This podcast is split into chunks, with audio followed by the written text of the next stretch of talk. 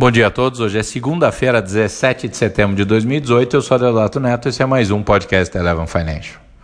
Ora, que discussão é essa? Histérica mais uma vez e cada vez mais histérica. Chamar repórter de filho da puta. Mentira em cima de mentira promessa em cima de promessa inexequível, amiguinho, vai ser coronel no seu curral. Isso é balela, isso é mentira, isso é rasgar qualquer tipo de possibilidade de verdade, de consistência de um projeto minimamente razoável. Ainda deste lado da equivocada falsa polarização que se prega, aparentemente é uma ruptura entre dois dos mai das maiores cabeças do maravilhoso plano comandado por Márcio Pockmann e então Nelson Barbosa, que aparentemente brigaram. Uma discussão entre esses dois deveria ser feita sob supervisão psiquiátrica, sob a ótica econômica é um processo de negação da realidade que faz Lacan se virar no túmulo. Eu não quero, mais uma vez, que se cometam absurdos com o nosso dinheiro, devolvendo para nós que geramos produção e riqueza na sociedade, emprego e impostos que se debite sobre nós o peso da solução de mais um ciclo de irresponsabilidade e de inconsequência na condução das finanças vindo lá de Brasília.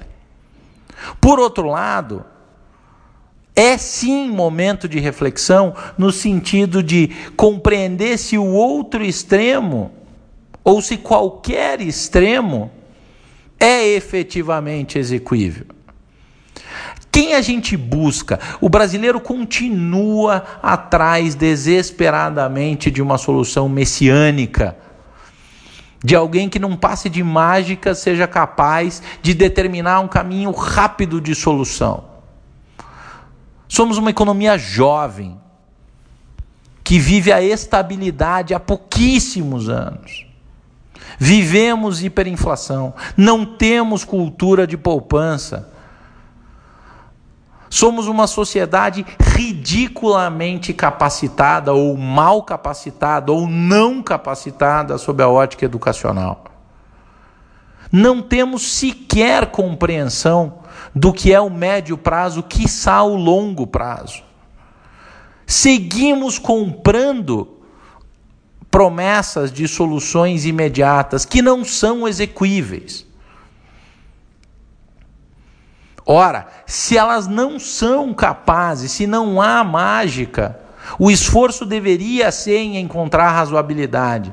Mas nas semanas que passaram, na última semana, nesta semana e nas próximas semanas, veremos mais um ciclo de histeria desesperado em prol do fortalecimento, inclusive midiático, da imposição de uma verdade apoiada na falsa dicotomia de que só existe o preto e o branco. Ora, a sociedade dividida é razoavelmente aceitável quando se tem ideologia. Não tem ideologia.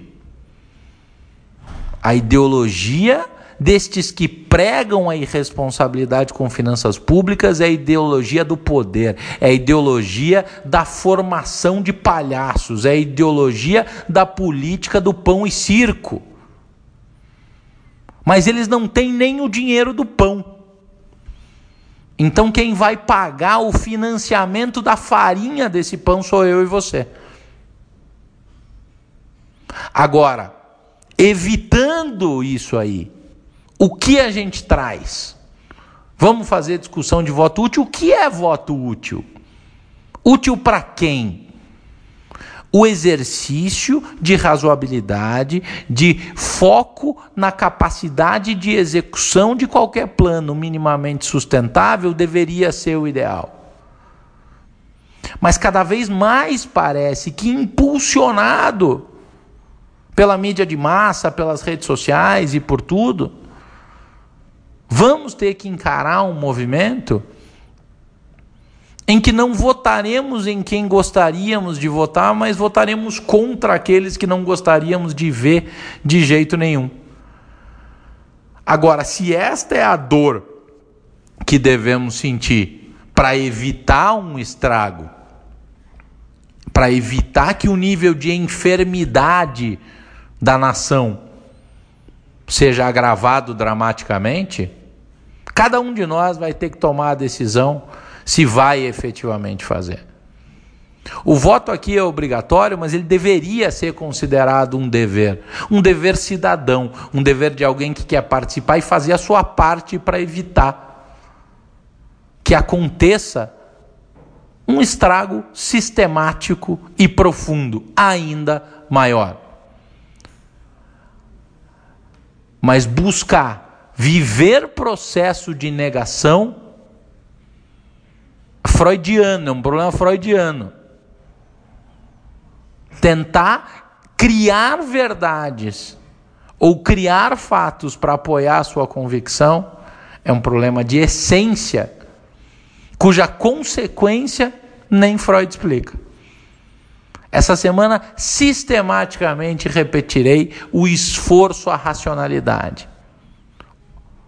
Viés amostral, viés ideológico, pesquisa, pesquisa, pesquisa.